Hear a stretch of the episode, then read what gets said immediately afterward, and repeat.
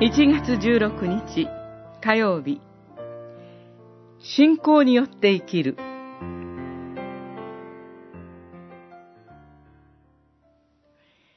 イエスは言われた。なぜ怖がるのか。まだ信じないのか。マルコによる福音書。4章40節。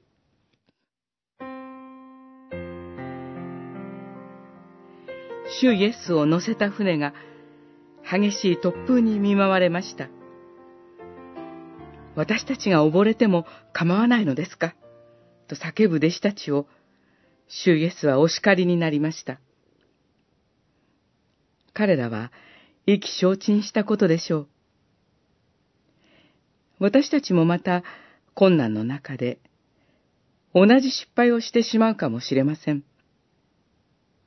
しかし、主イエスが不信仰を嘆かれるとき、私たちに信仰があったということが前提になっています。そもそも人間の中には神を信じる力はありません。主イエスが私たちの中に信仰を生み出してくださって、初めて信じることができるのです。主イエスはそのことを思い出すように促しておられるのです。私たちは、ひとたび神を見失うと、恐れが増し、ますます不信仰に陥ります。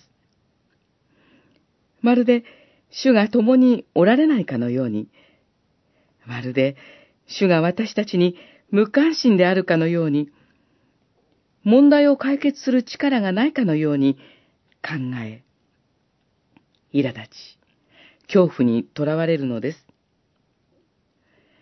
しかし主は、私たちの情けない叫びや祈りをも聞いてくださいます。自分や周りの状況にではなく、力に満ち、憐れみに富む神にこそ目を留め続けましょう。